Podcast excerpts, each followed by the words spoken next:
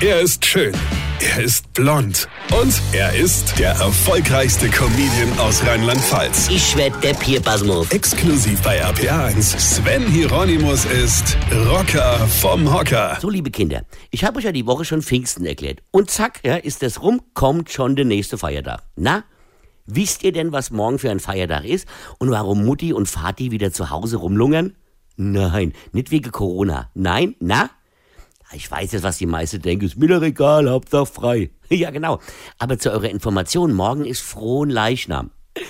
Klingt schon irgendwie komisch, oder? Ich meine, frohen Leichnam. Also ich habe noch keinen frohen Leichnam gesehen, ja, aber egal. Nein, liebe Kinder, der frohen Leichnam ist ein kirchlicher Feiertag. Ich zitiere, Frohen Leichnam ist ein Hochfest im Kirchenjahr der katholischen Kirche, mit dem die leibliche Gegenwart Jesu Christi im Sakrament der Eucharistie gefeiert wird. Na, kapiert? Nett?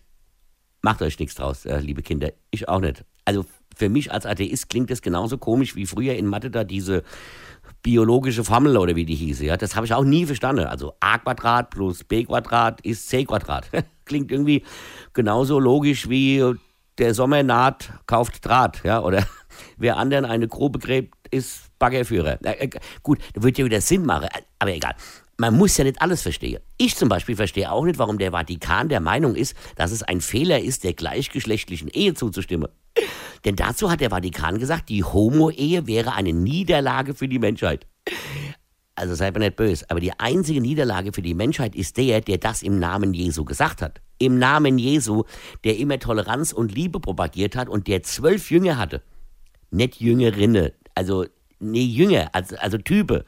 Und genau der soll die Ehe von Gleichgeschlechtlichen verteufeln. Ich lach mich schlapp, ja.